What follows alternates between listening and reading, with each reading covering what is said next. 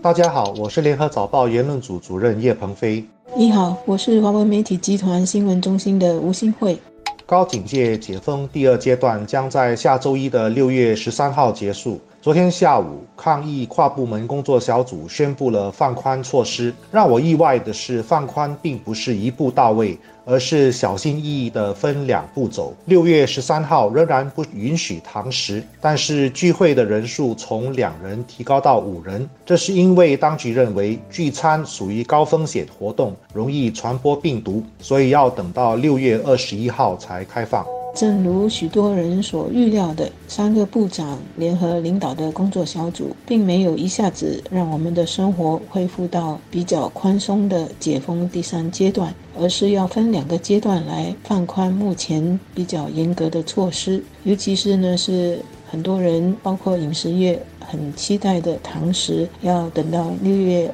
二十一号才能够恢复。卫生部长王以康比喻说，现在的情况就像是一场大火，基本被扑灭，消防员还不清楚哪里有隐藏的火种，所以目前最关键的目的就是避免死灰复燃。虽然过去一周的动态社区病例有所减少，但是无关联病例还是存在，表示传播链并没有完全中断，所以我们还需要多一个十四天的周期。确定没有新的传染群出现，才能安全的开放。如果要用两句话总结政府接下来的防疫策略，那就是先内后外有序开放。先内后外就是让新加坡的经济活动和日常生活先恢复正常，才来考虑开放国境。有序开放就是下来整体的方向是朝着开放的路子走，但是不会一下子放开，而是保证。把风险控制在最小的情况下，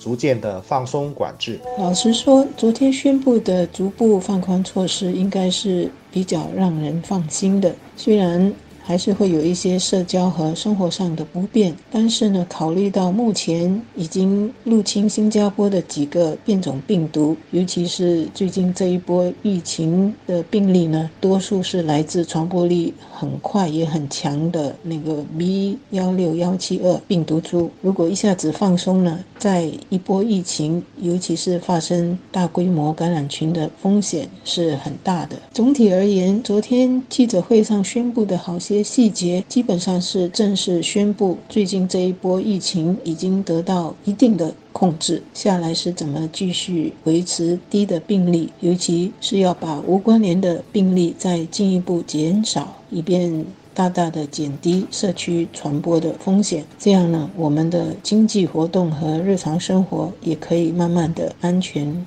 恢复正常，这么做的道理很明白。管制影响了很多国人的生计，也对很多家庭造成不便。所以最重要的是让国人的生活逐渐恢复正常。只有当我们的日常生活安全了，才更有能力确保输入型病毒不会再次威胁我们。另一个重要的概念就是生活的新常态。病毒可能会在很长的时间内存在社区里面，所以我们必须有心理准备，经常会看到新的病例出现。可是我们不能因此就放慢恢复正常生活的脚步。政府现在已经有足够的手段和知识来确保病毒不会对正常生活产生太大的影响，这包括更频繁的检测和追踪，以及鼓励更多的人打疫苗。当然，所谓安全有序地逐渐恢复正常，这句话我们也听了好一阵了。疫情的反反复复，让好些人觉得绑手绑脚的生活日子呢，似乎是没完没了。不过，从昨天的记者会，还有之前李显龙总理向全国讲话时的内容来看呢，新加坡是已经在开始为怎么更好的与病毒共存做准备。首先是全民的合作。昨天的记者会上，三位部长在开场白的时候，都是先感谢大家高度配合与合作，才会把这一波的疫情给控制下来。他们是由衷的感谢的，因为事实是证明，因为有大家的合作，我们这一波疫情算是控制下来了。因为呢，大家基本上是减少外出和社交活动，而且必须一提的是，那些应该做检测的，即使是当局没有强制，而只是鼓励那些受影响的主屋居民或者是商家，都是去排队做检测。这样做呢，就给自己和社区保平安，这是非常值得给这些居民一个大大的赞的。接种疫苗的情况也是如此，大多数人呢都是积极的响应。第二个与病毒共存的准备，是我们结合了去年的第一波和最近的第二波疫情，已经累积了相当的经验和方法，可以更迅速有效地。防范和阻断社区传播链，这些都是很针对性的局部封锁或者是加强管控的方法，就不需要实施很大范围甚至是全国性的封锁政策，这就可减少对我们的经济和日常生活带来大幅度的干扰。这种针对性的阻断传播措施是一种比较可持续的与病毒共存方法。值得高兴的是，今后我们不会再采取阻断措施这种一刀切的做法，因为成本太高了。政府现在已经有能力在发现感染群的时候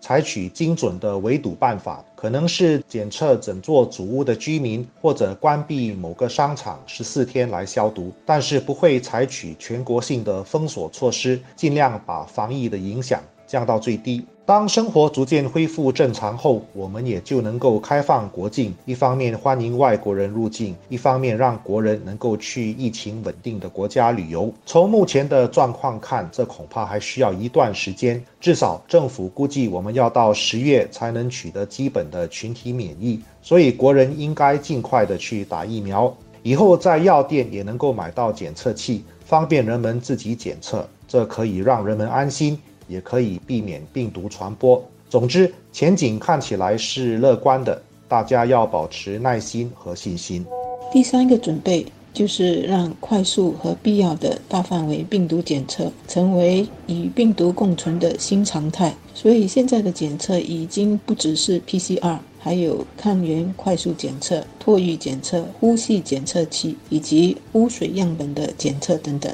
当然，还有方便大家。可以自我检测的检测器，这方面呢，卫生科学局已经批准了四种自我检测器，而且从六月十六号开始就会在几个大药房出售。这种自我检测就像自我量体温一样，可以是一种安全的卫生习惯。这些方法未必只是要应对目前的。冠病病毒，未来如果哪里又出现什么大流行病了，我们所累积的经验，包括对边境的管控，以及所养成的群策群力做好安全卫生的生活作息和习惯了，将能帮助我们更好应对和防范。这方面呢，我们最近的这些经验，应该是可以给我们这样的掌声和信心的。